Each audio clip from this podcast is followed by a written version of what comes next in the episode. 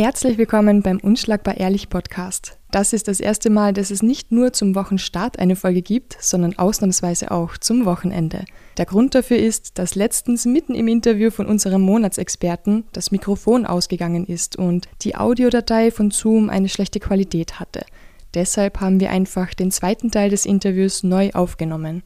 Wer Stefan Pfister noch nicht kennt, er kommt aus Davos, der Schweiz, hat bei der Taekwondo-WM 2018 in Birmingham, England, die Bronzemedaille geholt und ist hauptberuflich Pfarrer.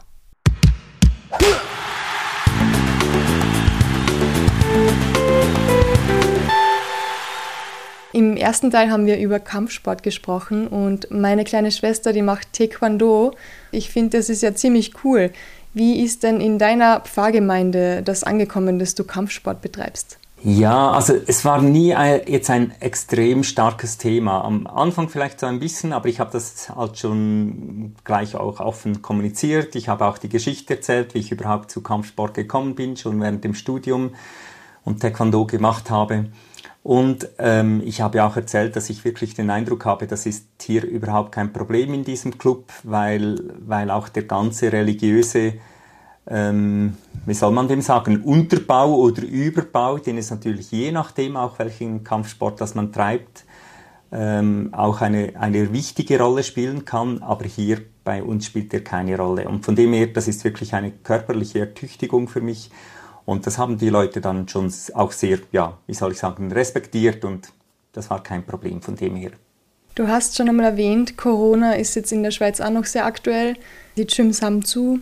Hast du schon jemals in der Kirche trainiert? Ähm, so richtig trainiert habe ich nie in der Kirche, weil es wäre vielleicht auch ein bisschen kompliziert, alles wegzuräumen, um sich Platz zu schaffen. Wir haben mal für einen Jugendgottesdienst, habe ich eine Kollegin gefragt, ähm, die mit mir im Taekwondo-Club ist, ob sie mithelfen würde. Wir, hatten den, den, wir waren gleich weit ungefähr, haben sowieso viel zusammen trainiert, auch für die Gurtprüfungen. Und dann habe ich sie gefragt, ob sie mir helfen würde bei einem ähm, Jugendgottesdienstanlass, dass wir auch etwas zusammen vorzeigen. Ich würde eine, eine kurze Predigt halten zum Thema Kampf auch, so äh, die, gewisse Sachen, eben was heißt das auch im Leben im, im Glauben und wir würden dann so etwas vorzeigen und äh, wir haben auch Matten ausgelegt und haben die Jugendlichen dann eingeladen mitzumachen, haben ihnen ein paar äh, Selbstverteidigungssachen vorgezeigt und sie dann eingeladen, das auch versuchen äh, nachzumachen. Und das war wirklich ganz, ganz äh, toll und war auch schön, das jetzt bei uns in der Kirche zu machen und das war auch kein Problem so. Aber so richtig trainiert in dem Sinn habe ich nie in der Kirche. Ich habe vor kurzem eine Studie gelesen vom Psychologen Rigoli und der hat 280 Teilnehmer gehabt. Und da ist rausgekommen, dass tief religiöse Menschen durch die Corona-Krise ihren Glauben an Gott weiter verstärken. Sind im letzten Corona-Jahr mehr Leute zu dir gekommen oder hast du das irgendwie mitbekommen, dass mehr Leute gebetet oder zum Glauben gefunden haben? Nein, ähm, nicht direkt, muss ich ehrlich sagen. Ich bin auch überzeugt, dass der Glaube eine Ressource ist, auch gerade in einer solchen Krise oder eine Ressource sein kann, zu einer Ressource werden kann. Der Glaube an Gott, der ähm, die Angst nimmt, auch gerade durch ähm, etwas, das uns so stark betrifft, äh, hindurchzukommen. Aber es war jetzt nie irgendwie so ein, ein ganz starkes Thema. Ich habe ja auch nicht äh, festgestellt, auch bei meinen Kollegen, äh, die haben das so gesagt, dass es jetzt da wie ein Run gegeben hätte auf die Kirche. Das war also nicht der Fall. Ich kann das auch nicht ganz genau einordnen, ob einfach die Leute andere Orte gefunden haben, wo sie auch eine gewisse ähm, Hilfe äh, bekommen oder ob es bei uns in der Schweiz doch noch einigermaßen so gut geht, weil wir ja doch auch abgesichert sind und vom Staat sehr große Hilfe bekommen haben, ähm, dass man dann ja wie ein Glaube gar nicht das Gefühl hatte, wir, wir brauchen jetzt das, äh, um da durch diese Krise hindurchzukommen.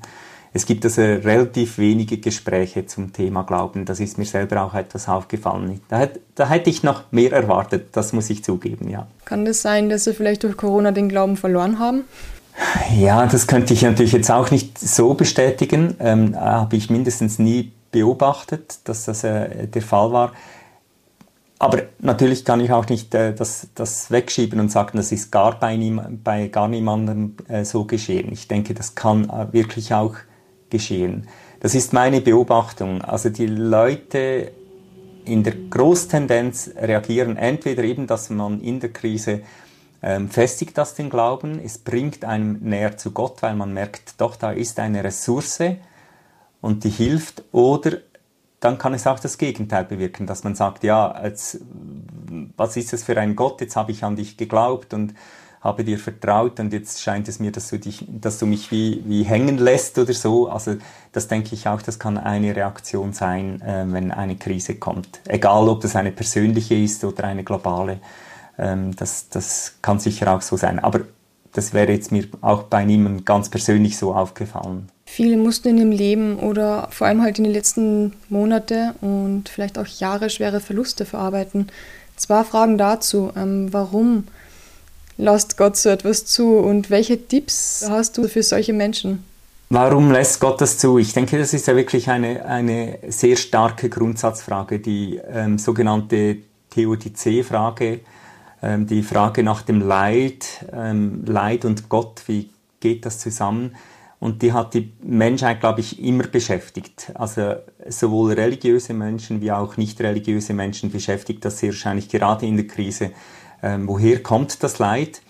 Und was hat Gott mit diesem Leid zu tun? Oder eben, wieso lässt ein, ein Gott, der anscheinend liebend sein soll, dann auch solches Leid zu?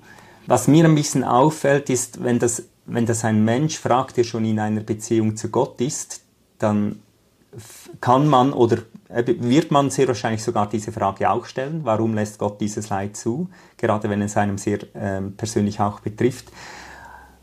Und kommt sehr wahrscheinlich, eben wie ich vorher gesagt habe, es muss nicht sein, aber kommt doch sehr wahrscheinlich auf eine andere Antwort, weil man trotzdem in dieser Beziehung mit Gott bleiben will. Also ich erinnere an Hiob im Alten Testament, eine, eine Figur, die sehr wahrscheinlich viele auch kennen, die ein bisschen etwas von der Bibel her verstehen oder auch kennen. Ein Mann, der, dem ging es extrem gut, der hatte alles und dann ist innerhalb von kurzer Zeit ist alles zusammengefallen. Seine, äh, seine ganzen Hirten ähm, sind umgekommen, seine Kinder sind umgekommen durch tragische Schicksale. Und am Schluss hat er noch seine äh, seine Gesundheit verloren und wurde schwer krank. Und da dieses Buch beschäftigt sich genau mit dieser Thematik. Warum lässt Gott Leid zu? Und wie reagiert man darauf als Mensch, der eben an Gott auch hält? Auch viele Psalmen beschäftigen sich mit dieser Frage. Und dann, dann ist wirklich so, in der Theologie sagt man, gegen Gott zu Gott. So in dieser Richtung. Also ich habe eine sehr kritische Frage an Gott, aber ich lasse mit dieser kritischen Frage Gott trotzdem nicht los, sondern ähm, ich, ich bin in dieser Klage und sage, Herr, du musst ja nicht meinen, dass ich jetzt ich, dich einfach loslasse und nicht mehr glaube an dich. Ich glaube immer noch an dich, aber ich verstehe dich nicht. Kannst du mir da wie helfen, in ein Verständnis zu kommen, warum jetzt diese Situation in meinem Leben so ist? Und man versucht dann vielleicht auch mehr die Wozu-Frage zu stellen, äh, aus dieser Warum-Frage eine Wozu-Frage zu machen, wohin führt mich dieser Weg jetzt? Vielleicht gerade durch diese Krise hindurch eröffnen sich vielleicht auch neue Wege. Wenn ein Mensch, der jetzt nicht unbedingt eine starke Gottesbeziehung hat oder vielleicht sogar nicht mal eine Gottesbeziehung hat, diese Frage stellt, dann kommt mir das, gebe ich ganz ehrlich zu, manchmal auch etwas komisch vor. Also man glaubt nicht an Gott, aber wenn dann ein Leid kommt oder eine Schwierigkeit kommt, dann fragt man dann, warum lässt Gott das zu? Und dann denke ich ja, ähm, aber Gott hat ja auch ganz viel Gutes in deinem Leben zugelassen oder geschenkt. Warum fragst du ihn jetzt nach, nach dem Leid, warum lässt er das zu, wenn du nicht mal äh, dich freust, wenn es gut geht und wenn es schön ist und wenn du Gott dann dafür dankst? Also so fast ein bisschen, äh, ich sage es bewusst ein bisschen zynisch jetzt auch, die Leute, die nehmen dann das Schöne für selbstverständlich oder da sind sie dann selber schuld. Ja, ich bin halt ein toller Mensch und ich weiß, wie ich das Leben gestalten soll, dass es mir so gut geht und so. Und wenn das, das Leid kommt, dann, dann möchte man einen Schuldigen suchen und dann kann Gott hinhalten. Dann ist er plötzlich schuld dafür. Und das, ähm, ich weiß auch nicht genau, aber das kommt dann so wie komisch bei mir ein bisschen drüber und denke ich dann, oder frag das vielleicht auch, äh, ist das eine sinnvolle Frage oder wieso stellst du jetzt diese Frage in deiner Situation, wenn du auch sonst nicht nach Gott, nach Gott fragst? Also dann bin ich auch ein bisschen kritisch dieser Person gegenüber und dieser Frage. Grundsätzlich kann man sagen, ich weiß es nicht.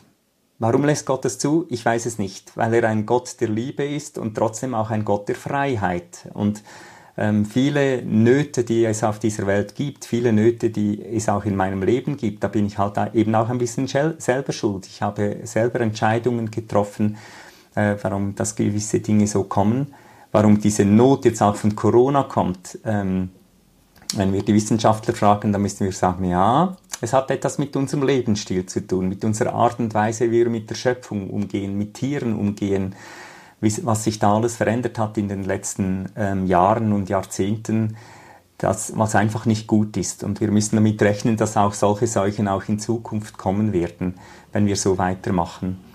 Und, und dann ist es ähm, halt vielleicht auch die Frage, eben, wie lebe ich und was mache ich? Wie leben wir als Menschheit? Und ähm, ich denke, Gott hätte da eine hätte einen anderen Plan gehabt für uns, eine andere Idee, wie wir miteinander und mit der Schöpfung leben. Also seine Idee war eine gute Idee. Er hat uns einen wunderschönen Planeten gegeben, eine wunderschöne Schöpfung, die so gut funktioniert. Und ähm, wir haben so vieles kaputt gemacht in den letzten Jahren. Und jetzt ist plötzlich Gott schuld daran, dass es so ist. Ähm, eben da müssen wir vielleicht ein bisschen aufpassen, dass wir da nicht in eine komische ähm, Gottes Schuld geben Beziehung kommen, wenn es schlecht geht und, und wenn es gut geht. Und das Schöne, das nehmen wir dann einfach für uns. Eine vielleicht etwas zu lange Antwort auf diese Frage. Die haben wir gebraucht, die Antwort. Das heißt, wir sollten einfach dankbar sein für die Gnade, die wir von oben bekommen, wenn es uns gut geht. Und wenn wir mal in Trauer sind. Genau, und dann ist es wirklich die Frage, ähm, äh, vielleicht eher das Warum zu einer Wozu-Frage machen also was kann ich lernen daraus und wo will Gott mir gerade vielleicht auch in der Krise beistehen und helfen? Also auch da kann ich auf Psalmen, zum Beispiel auf den sehr bekannten Psalm 23, das ist ein Psalm, den viele Menschen kennen, gerade auch von Beerdigungen, ähm, der, der, äh, der redet von der, von der saftigen Wiese, vom frischen Wasser, also es ist das Bild des Schafen, des Schafs, und das hat alles, aber es geht auch durch eine Krise, es geht durch ein dunkles Tal. Und was dieses Schaf im Bild des Menschen ähm, äh, erlebt, ist, dass der Hirte trotzdem da ist, auch wenn er es vielleicht im Moment nicht so stark erlebt. Aber der Hirte ist doch da und führt das Schaf auch durch, diese, durch dieses dunkle Tal hindurch. Und wenn ich das erleben darf, das, ähm, dann eben dann stärkt das auch die Gottesbeziehung trotz des dunklen Tales oder gerade wegen des dunklen Tales. Das Besondere am Psalm 23, wenn man den liest, ist, dass er am Anfang, da wo es schön ist, dann ist es eigentlich eine sehr distanzierte Beziehung. Der Herr ist mein Hirte, mir wird nichts mangeln. Und erst da, wo dieses dunkle Tal kommt, da ist es plötzlich ein Du. Du bist bei mir, dein Stecken und Stab trösten mich. Also da wird die Beziehung ganz, ganz nahe und ganz intensiv. Und das ist ja das, was manchmal auch Menschen, nicht alle, aber Menschen erfahren in der Krise, wenn sie Gott suchen, wenn sie zu beten beginnen, dann merken sie plötzlich, wow, da ist ein Gott, der mich ernst nimmt, der mir nahe ist. Vielleicht nicht einfach jetzt alles weg, wegzaubert, das nicht so schön ist, aber einfach der mir nahe ist und seine Liebe, mir ganz nahe und stark auch zeigt. Und dann gibt es eine intensive Beziehung daraus. Notlernt, lehrt beten, sagt man so als Sprichwort. Und das wäre vielleicht mein Tipp, äh, was, was kann passieren, wenn, wenn es dir mal nicht gut geht. Beginne mal zu beten und, und vielleicht staunst du, wie Gott dann auch auf dich eingeht und reagiert. War es für dich immer schon vorbestimmt, Pfarrer zu werden oder hast du dir davor andere Berufe angeschaut und hast dann entschieden, okay, nee, für mich ist doch Pfarrer sein mein Leben?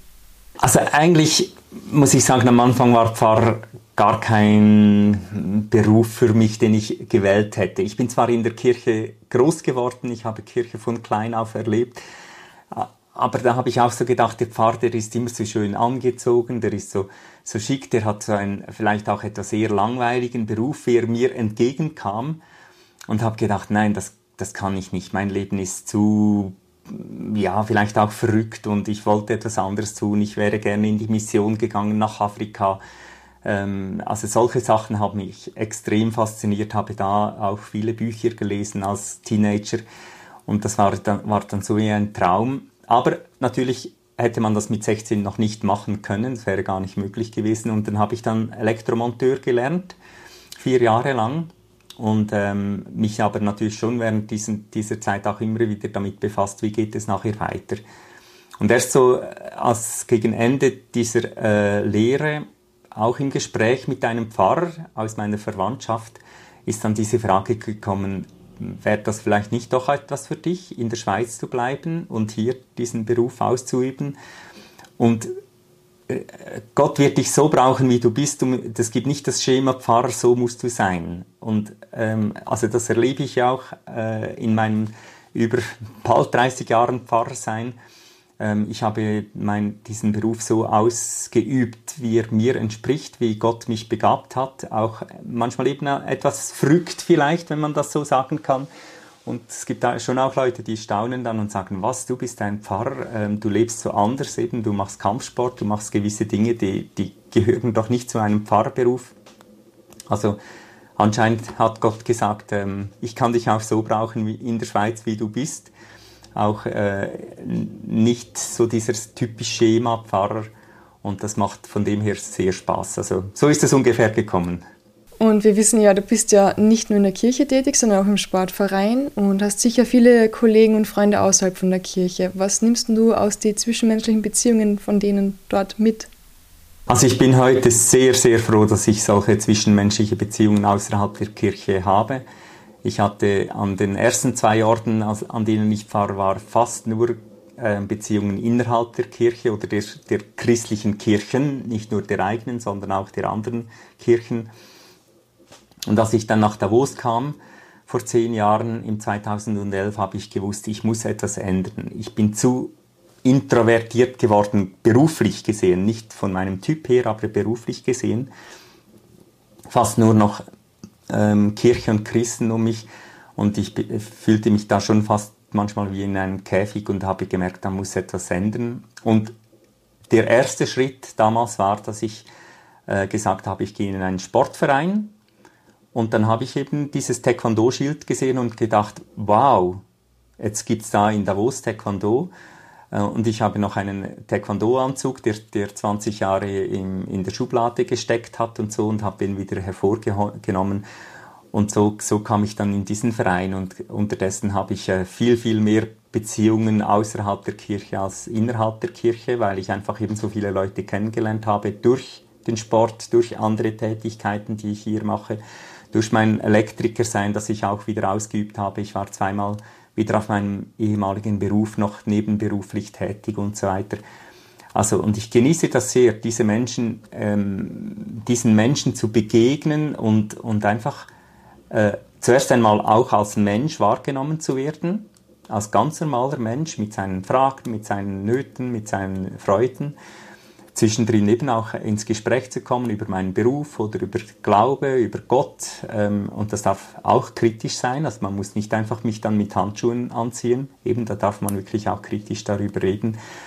Und äh, also mir hat das sehr geholfen, einfach so in eine, wie soll ich sagen, vielleicht auch, auch so in eine Natürlichkeit über, über meinen Glauben zu kommen und in den Beziehungen zu sein. Also ich bin heute an einem Ort, wo ich denke, das macht viel mehr Spaß, mir jetzt ganz persönlich so zu leben, mit dieser großen Bandbreite an Beziehungen innerhalb und außerhalb der Kirche, äh, wie das manchmal vorher war, wo ich wirklich so ein bisschen zu fest eingeengt war äh, innerhalb der Kirche und mich da fest auf das konzentrieren, konzent ja, konzentriert habe, sagen wir es mal so. Kann man sich ja gegenseitig sehr viel lernen. Genau. Also es, ich hoffe, ich lerne von meinen Kolleginnen und Kollegen viel und ich hoffe auch, sie lernen doch das eine oder andere auch von mir. Jetzt gibt es sicher auch Menschen, die sich denken, hm, Glaube und Kampfsport, wie lässt sich das eigentlich vereinbaren? Was sagst du denen dann? Also auch als Christen, als Pfarrer möchte ich Sport betreiben können. Äh, meine Kollegen, die in einen Sportverein gehen oder zum Teil auch Trainer sind, das sind meistens eher Fußballtrainer geworden das gibt es einige meiner Kollegen, die, die solche Sportarten machen. Äh, Im Kampfsport bin ich jetzt vielleicht schon eher, schon eher ein bisschen ein, ja, ein Außenseiter, wenn man eben so sagen will. Ähm, aber eben, das ist ja einfach bei uns in Europa so oder bei, bei uns in der Schweiz so. Mein Kollege äh, der mir das Taekwondo beigebracht hat, mein Studienkollege aus Südkorea, der würde sagen, ja, bei uns in, in Südkorea ist das ganz normal. Das, da ist fast jeder Pastor ist auch ein, ein äh, Taekwondo-Kämpfer oder vielleicht sogar ein Taekwondo-Trainer. Das ist dort so normal als Sport. Also bei uns ist es einfach halt nicht ganz so normal. Ähm, aber für mich ist, eben ist es halt wirklich in erster Linie ein Sport, ein Ausgleich. Und dass der Kampf dazugehört, das macht es für mich nicht immer ganz einfach, weil ich eher so ein bisschen pazifistisch veranlagt bin und mit, mit Schlägereien sehr, sehr Mühe hätte. Und ich hoffe auch, ich muss nichts von dem, was ich in Taekwondo lerne, je einmal anwenden in meinem Alltag. Aber es gibt mir mindestens ein gewisses äh, Selbstbewusstsein, glaube ich, anders aufzutreten, weil ich ähm, eine kleine Chance mir ausrechnen würde, mich anders zu verhalten, mich anders zu wehren, wenn ich angegriffen würde oder wenn ich auch jemandem helfen würde, ähm, der oder die angegriffen wird von jemandem anderen. Und, und da ist wieder, wieder dann mein Glaube drin. Also wenn ich das mal äh, in dieser Richtung äh, nutzen müsste, dass ich einfach weiß, gerade weil ich an Gott glaube und auch einem Menschen beistehen kann, der angegriffen wird, ähm, dann würde ich das, glaube ich, wirklich auch tun und, und äh, sicher nicht auf eine brutale Art und Weise oder ich versuch, würde das versuchen, möglichst äh, nur im absoluten Notfall auch äh, eben gewisse Griffe zu brauchen, sondern zuerst mit Sprache, aber einfach, ich denke, ich hätte eine andere Selbstsicherheit, mich in eine solche Situation zu begeben. Letzte Woche haben wir ja die Eva Vorarberger bei uns im Interview gehabt und da habe ich mit ihr darüber gesprochen, dass es eigentlich total interessant ist, dass sehr viele Sportler auch sehr gläubig sind. Hast du eine Antwort auf die Aussage oder warum ist das so?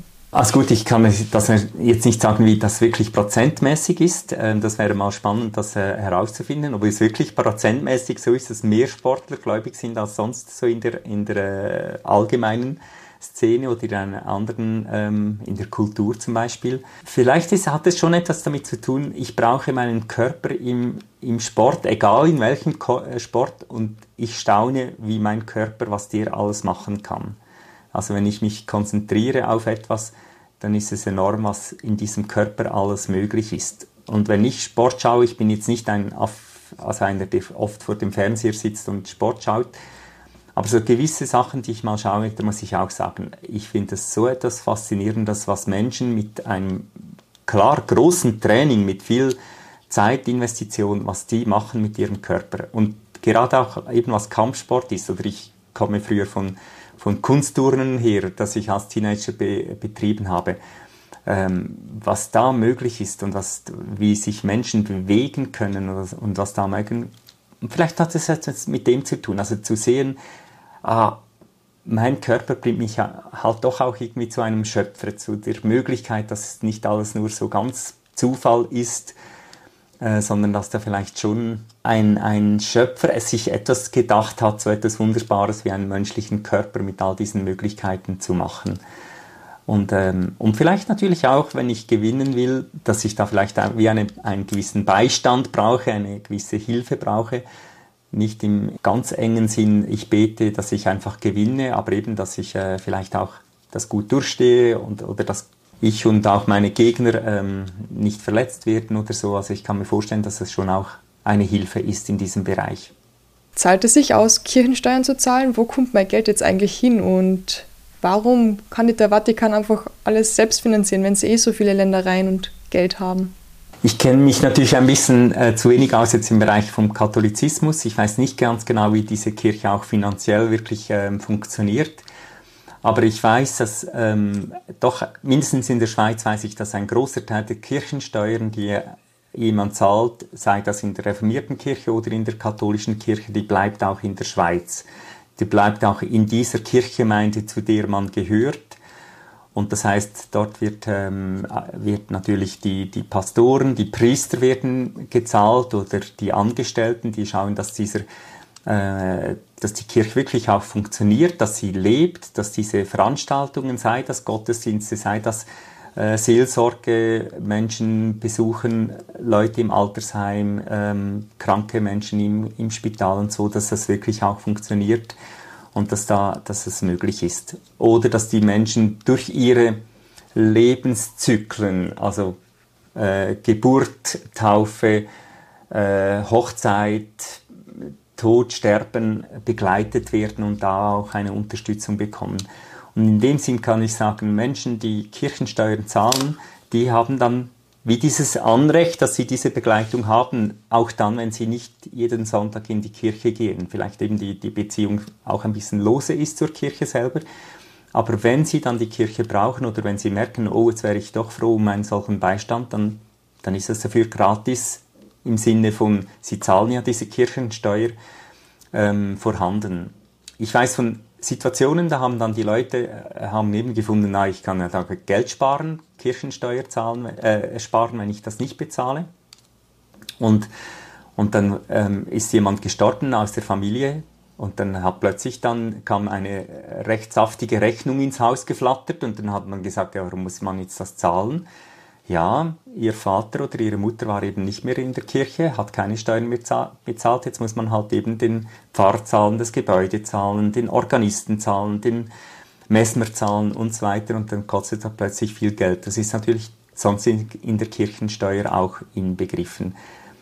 Und daneben versucht natürlich die Kirche auch viel Gutes zu tun. Also wer sich doch auch damit beschäftigt, merkt, ähm, wie viele kirchliche Projekte das es gibt, im Inland und auch im Ausland wo die Kirche versucht, Menschen in Not zu helfen. Also in dem Sinn würde ich sagen, nicht austreten aus der Kirche, sondern mit Freude Kirchensteuern zahlen, weil doch auch viel Gutes gemacht wird damit daneben und man vielleicht eben auch mal selber auch froh ist, wenn die Kirche einem beisteht oder der Priester, der Prediger, der Pfarrer einem beisteht und das gratis tut. Äh, also das wäre so mein, mein Rat. Ähm, ja, aber dass natürlich auch die Kirche nicht nur Gutes tut mit dem Geld, das weiß ich auch. Es ist auch ein, ein weltlicher Verein, wenn man dem so sagen will, und da passiert manchmal leider auch etwas, das nicht nur sinnvoll ist. Und Geld hat immer eine gewisse Gefahr. Von dem her verstehe ich auch, wenn Leute kritische Fragen stellen in diesem Bereich.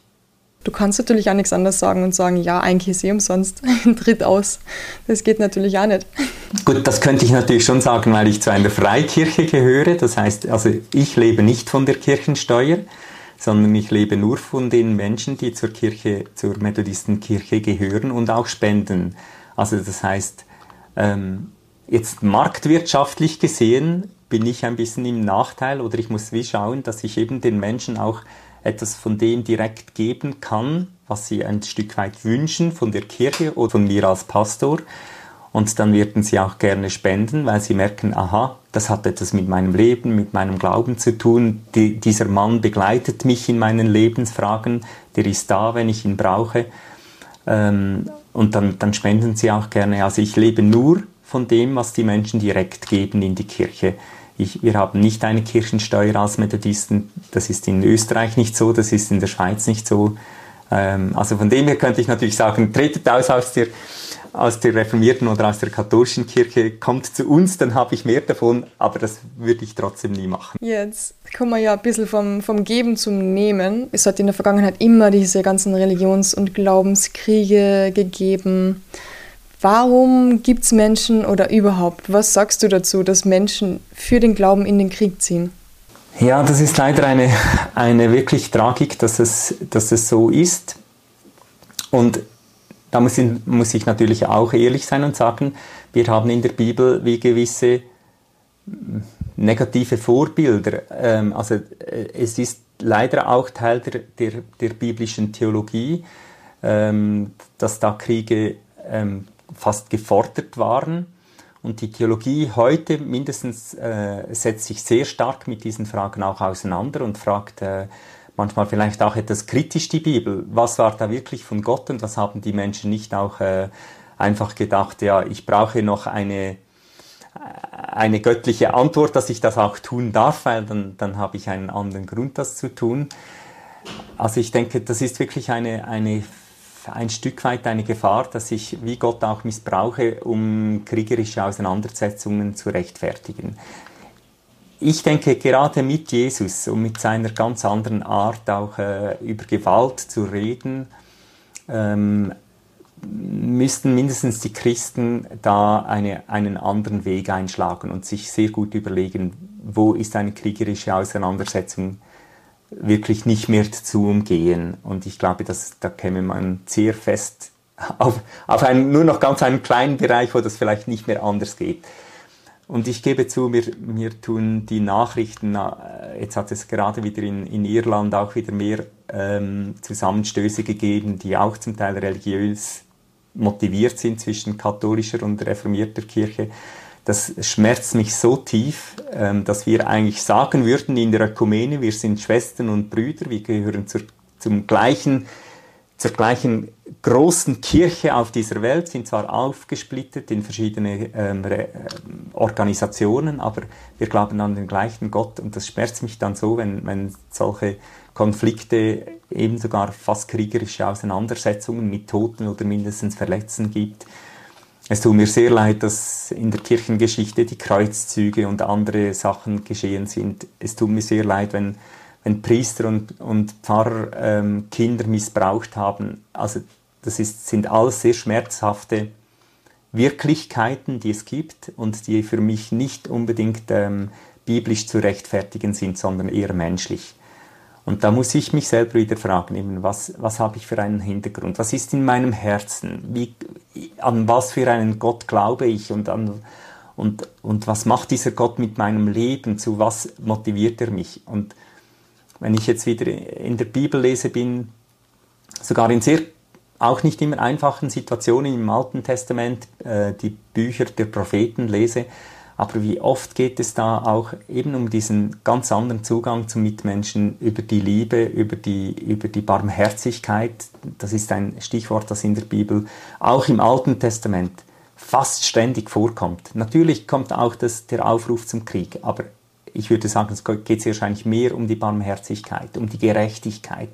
Wie können wir miteinander umgehen, dass, dass der Mensch ähm, anders leben kann? Also in, im Alten Testament sind es die, die Waisen, die Witwen und die Fremden, die an ganz verschiedenen Orten geschützt werden, die eigentlich eine andere Stellung haben, die nicht missbraucht werden dürfen. Aber sie wurden immer wieder missbraucht auch. Aber Gott sagt, hey, schaut für die, die haben die haben eine schwierige Lebenssituation. Ihr seid für diese Menschengruppen verantwortlich.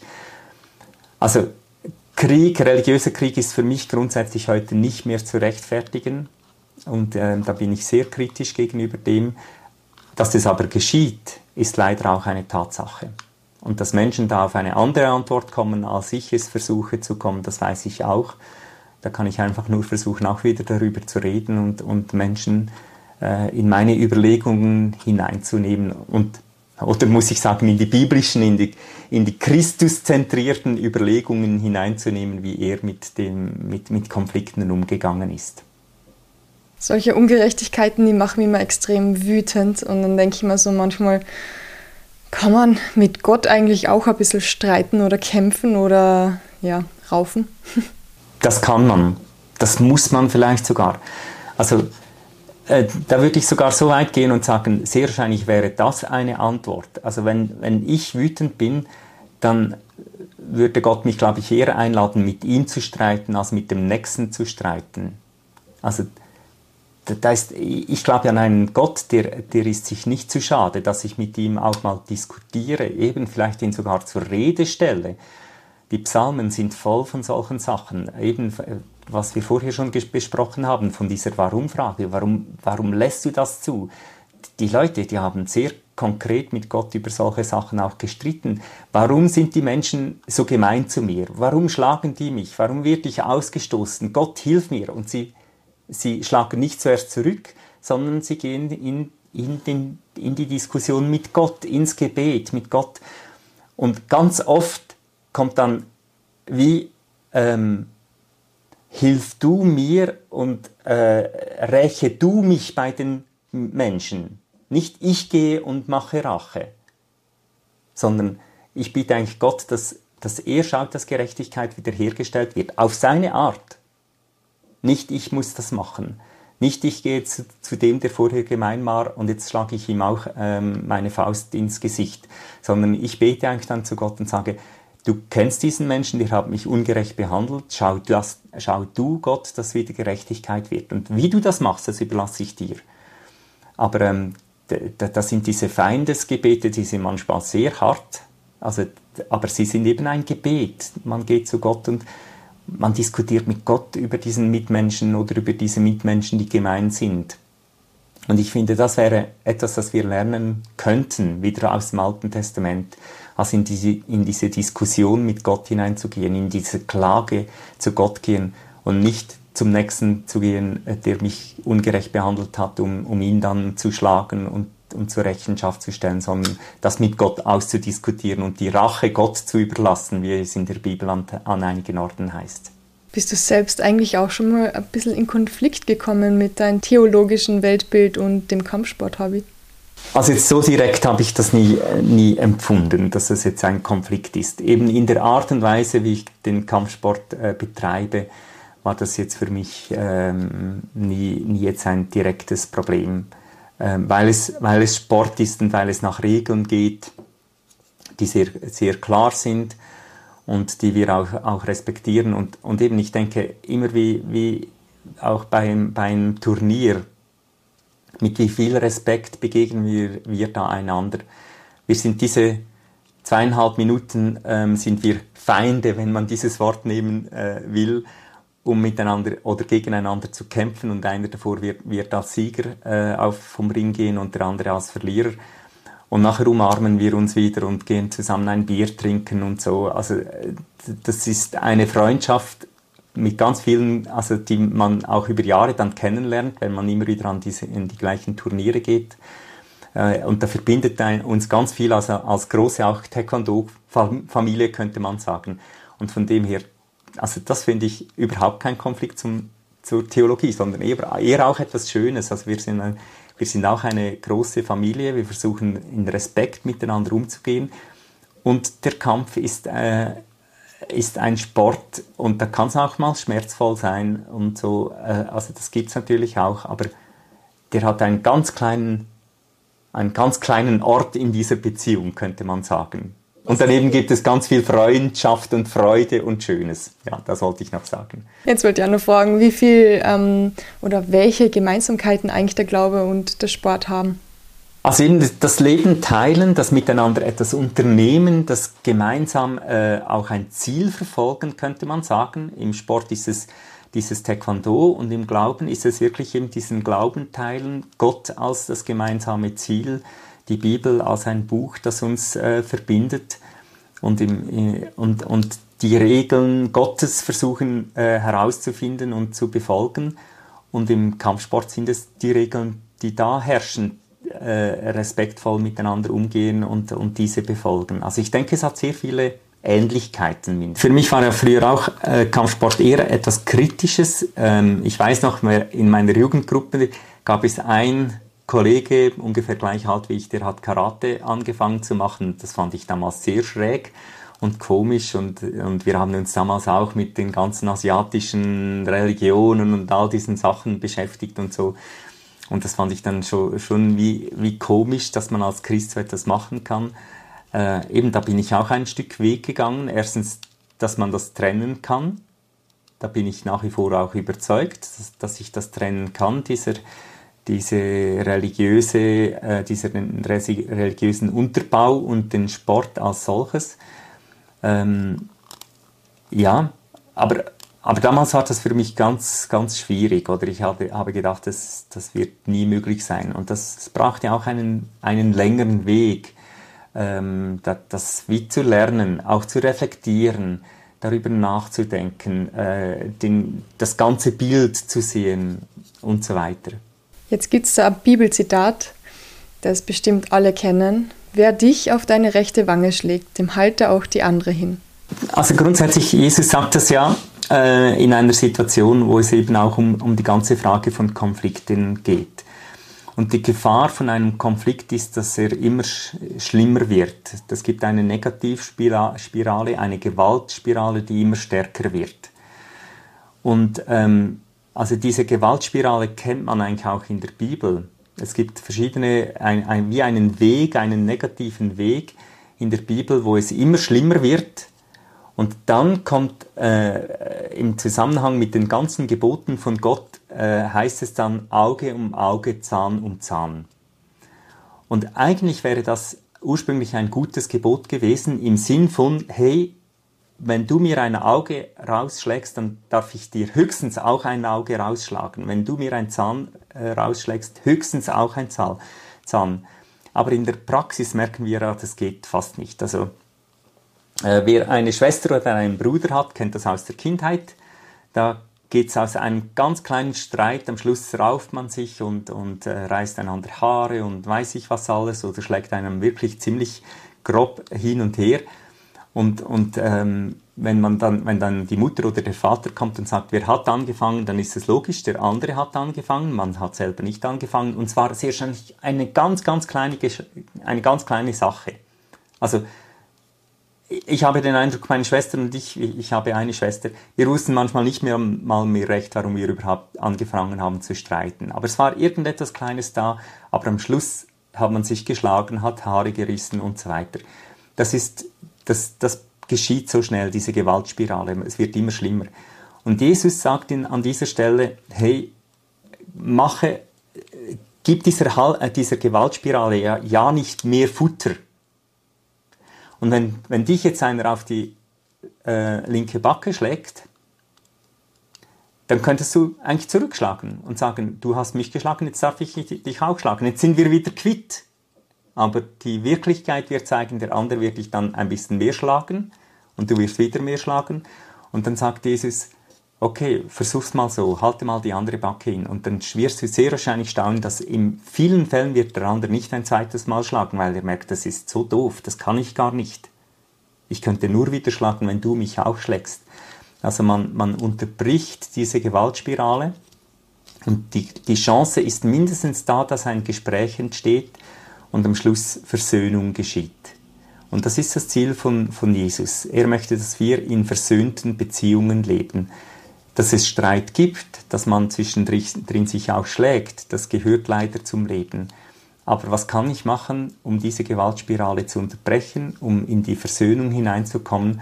Und Jesus sagt das mit diesem Beispiel, wenn dich einer auf die rechte Backe schlägt, dann halt ihm auch die andere hin.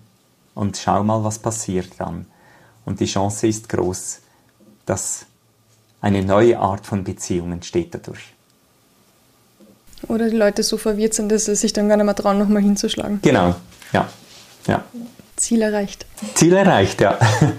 In der Bibel habe ich ein bisschen nach Kampfsport gesucht und natürlich nicht viel gefunden, aber es gibt einen Psalm 144 Beistrich 1a.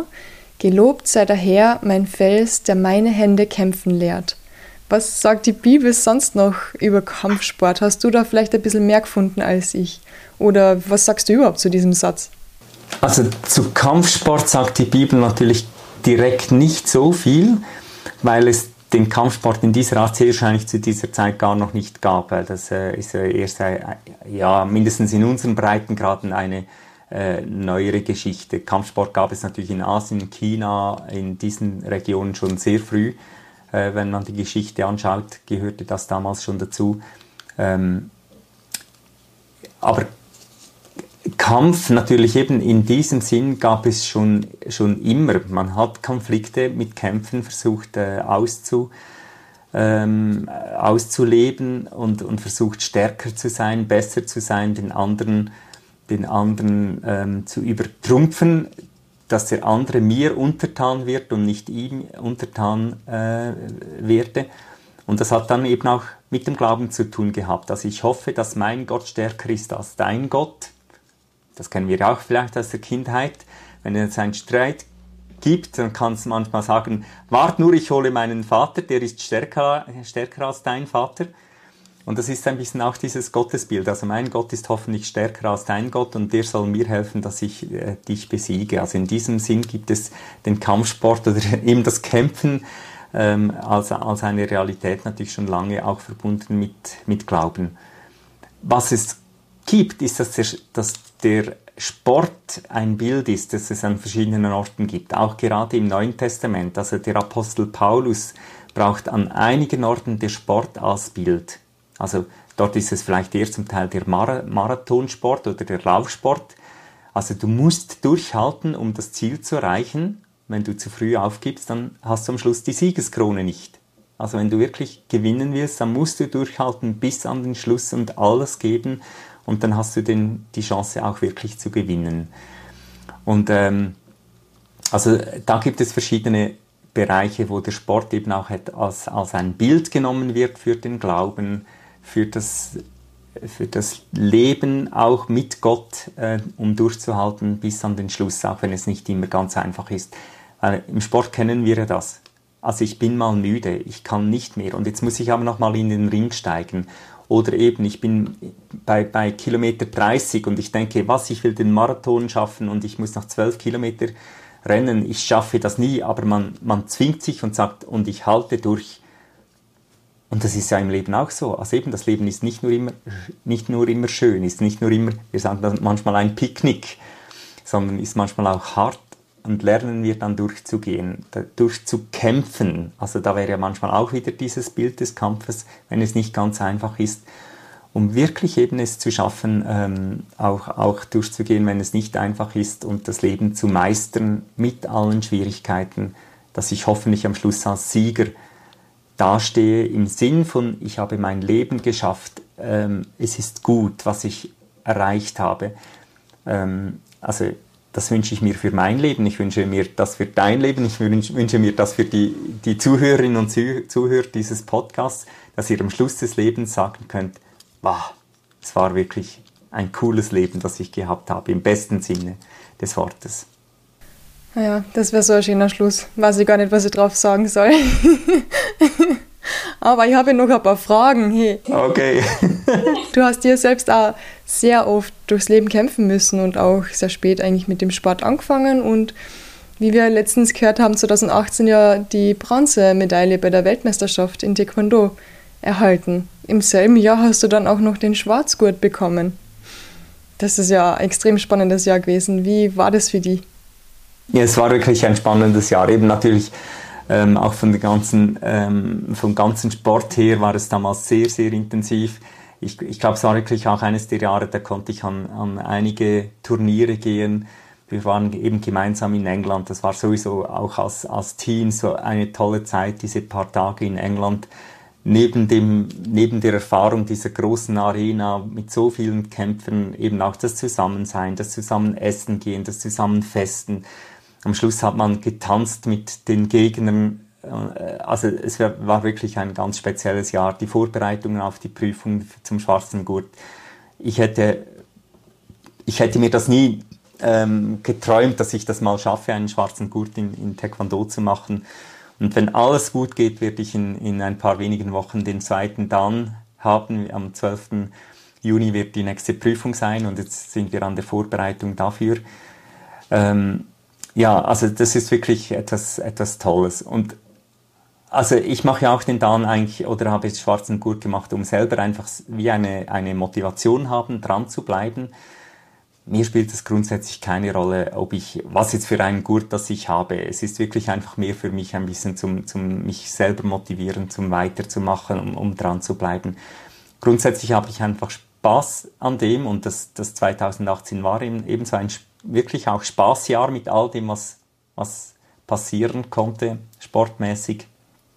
Also ich denke sehr gerne auch daran zurück, ja auch wenn mir die Medaillen, also das war wunderbar, dass ich so etwas machen konnte, auch natürlich für unser Team. Ähm, auch das ist, es ist, wie soll ich sagen, auch wenn ich alleine im Ring stehe, es ist halt eben doch ein Teamsport. Wir sind zusammen am Turnier und wir unterstützen einander. Und meine Medaille ist eine Teammedaille, weil ich wäre ohne meine Teammitglieder, ohne meine Trainer, wäre ich nie an diesen Punkt ge gekommen. Und ähm, also dann am Schluss auch zu sagen, vielen Dank, dass ich diese Medaille tragen darf, auch dank euch, die ihr, die ihr mich so weit gebracht habt, die ihr mit mir trainiert habt, die ihr mir Tipps gegeben habt und so weiter. Das ist, das ist schon ein, ein, ein wunderschöner Moment, muss ich sagen, ja. Man ist nur so gut wie sein Team. Ja, wirklich, das kann man schon so sagen, ja, definitiv. Das habe ich jetzt mehrmals so erlebt auch. Jetzt hast du schon ein weiteres Ziel, sportliches Ziel erwähnt, den zweiten Dan. Da werden wir das schreiben am 12. Juni nachher. Ja, genau. hast du noch weitere sportliche Ziele? Ähm, also das muss ich wie vorwegnehmen, ähm, äh, weil im Moment eben gibt es gar keine Turniere, die erlaubt sind. Also das, das habe ich keine Ahnung, wie es da weitergeht. Äh, mein Ziel ist im Moment wirklich auch, auch die Kinder zu trainieren. Da, das mache ich mit, mit großer Freude, macht extrem Spaß. Und die Kontakte, äh, die ich ähm, haben kann mit meinen Kolleginnen und Kollegen, die mindestens auch so ein bisschen in der freien Zeit zu leben. Sportlich habe ich die Ziele bis jetzt auf den zweiten dann ziemlich zurückgeschraubt und, und auch vom Alter her, ich werde nicht mehr ja, so viele Bäume ausreißen können. aber aber ähm, dort, wo es mal möglich ist, wieder an ein Turnier zu gehen und, und vielleicht sogar auch eine Medaille zu gewinnen, meine, da freue ich mich sehr darüber. Aber ich habe das im Moment nicht jetzt als, als Ziele formuliert, sondern wir einfach ähm, mal schauen, was da kommt. Aber ähm, gerade umso mehr brauche ich eben jetzt so wieder diesen, diese Prüfung, um für mich selber dran zu bleiben, weil sonst könnte ich jetzt auch wie aufhören und sagen, okay, ich brauche jetzt ja nichts mehr zu machen. Es ist ja gerade wirklich nicht leicht, sich zu motivieren überhaupt für Sport. Das ist so, ja. Also das merke ich selber auch. Das ist gar nicht so einfach in dieser Zeit, ja. Abschließend nur die Frage, zwei Fragen eigentlich. Wie feiern denn die Methodisten Ostern, weil gerade Ostern war? Ja, also wir feiern es sehr wahrscheinlich wie die meisten christlichen Kirchen, sage ich mal. Das, äh, das Osterfest verbindet uns natürlich wirklich sehr fest als eines der zentralen oder vielleicht sogar das zentralste, äh, die zentralste Feier, das Feiertagswochenende mit Karfreitag und Ostern. Wir feiern ein, ein Gottesdienst mit vielen fröhlichen Osterliedern, wenn wir können, meistens auch mit einem Brunch, also dass wir zuerst zusammen frühstücken. Äh, das ist, äh, haben, wir, haben wir in den letzten Jahren immer versucht zu machen, einen sogenannten Osterbrunch mit fröhlichem Eiertütschen. Ich weiß nicht, wie sagt man ihn? wie sagt? Bei uns heißt es Osterbrunch und Eierpäckchen. Eierpäckchen, okay. Oder in Kärnten Eiertätschen. Okay, Tätschen, ja genau. Also das, äh, das ist natürlich dann wirklich schön, wenn man so zusammen auch Ostern feiern kann mit einem gemeinsamen Brunch, mit einem gemeinsamen Frühstück und dann geht das fast ähm, automatisch rüber in das Feiern des Gottesdienstes, die Lieder singen, sich wirklich freuen, dass wir an einen, an einen Christus glauben, an einen Gott glauben, der den Tod überwunden hat und natürlich, da, kann man wieder, weiß ich, wieder darüber diskutieren, war das möglich, ist das möglich und so weiter. Wir glauben, dass wir, wir vertrauen darauf, dass eben dieses, dieses Unmögliche möglich war an Ostern und für uns ein, wie ein Gamechanger war. Also das ist ähm, ja wirklich ähm, das Zentrale, dass, dass auch mir uns die Angst nimmt vor dem Tod oder vor einem möglichen auch verfrühten Sterben. Also äh, ich beschäftige mich natürlich gerade auch äh, als, als Pfarrer und als Theologe sehr oft mit dem Tod und für mich hat der Tod die Kraft verloren, weil der Tod ist nicht ein Punkt, sondern ein Doppelpunkt. Für mich geht es nachher weiter. Das ist mein Glaube und der trägt. Und ähm, die, der Osterglaube hängt mit dem zusammen. Also da ist etwas geschehen, das, das eben auch für mein Leben und für meine Zukunft und für mein Sterben extrem entscheidend äh, wichtig ist. Und von dem her ist es ein, ein riesengroßes Fest, eine Freude, Ostern auch mit anderen Menschen zu feiern, mit Liedern, mit Gebeten, mit, äh, ja, mit Singen. Und natürlich, dieses Jahr war schade, dass wir zwar sehr schöne Lieder hätten singen können, aber die dann halt nur summen, summen konnten. Ja, es, es war schon ein bisschen so, hm, wie soll ich sagen, nicht ganz einfach, so Ostern zu feiern, so wie auf einem äh, man, man, wird so wie gedämpft fast ein bisschen und das ist sehr schade. Aber da konnten wir natürlich nichts daran ändern. Abschließend die letzte Frage. Gibt es noch etwas, das du unseren Hörerinnen und Hörern mitteilen möchtest?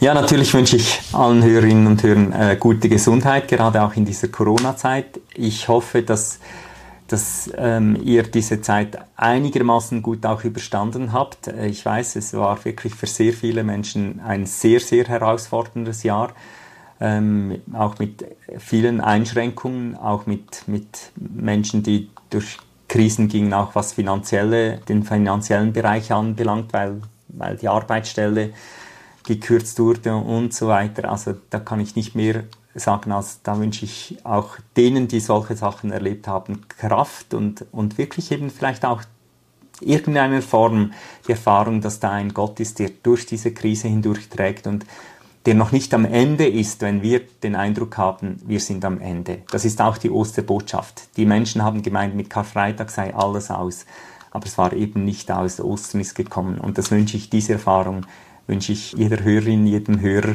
dass ähm, auch da, wo es ganz schwierig ist, da wo so ein, ein Karfreitagserlebnis im Leben ist, dass es nicht das Letzte ist, sondern dass Ostern kommt und dass man die Erfahrung machen kann, Gott hilft und er führt weiter und er beschützt einem auch trotzdem. Das wünsche ich jedem Einzelnen. Und auch dir, Silvana, vielen Dank, dass du mich angefragt hast für dieses Interview.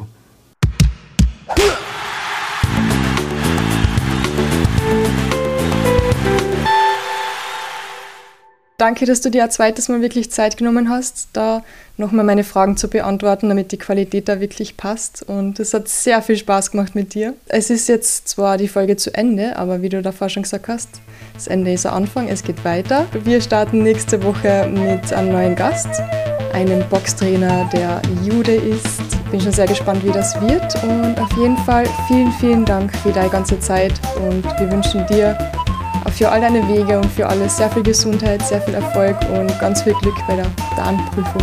Vielen Dank. Dir auch alles Gute. Bis zum nächsten Mal.